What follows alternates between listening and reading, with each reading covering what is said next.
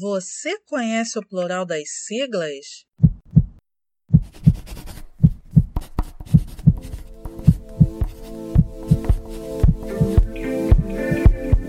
Preste atenção aos exemplos.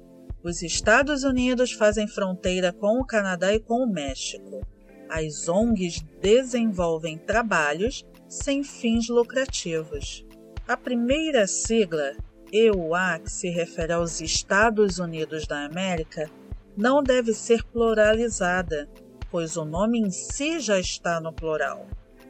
Já a segunda sigla, ONG, que significa organização não governamental, pode receber o S de plural na forma minúscula, porque o seu nome está no singular.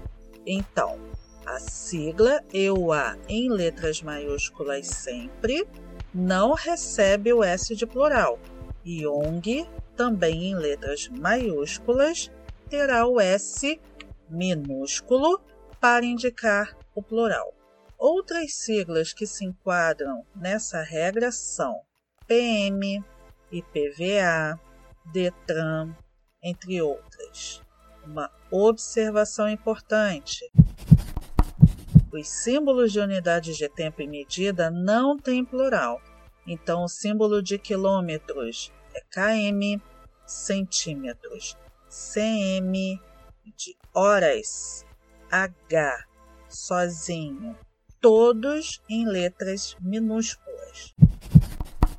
Em relação à unidade horas, evite usar HRS ou HS como abreviações, pois não são aceitas pela norma padrão.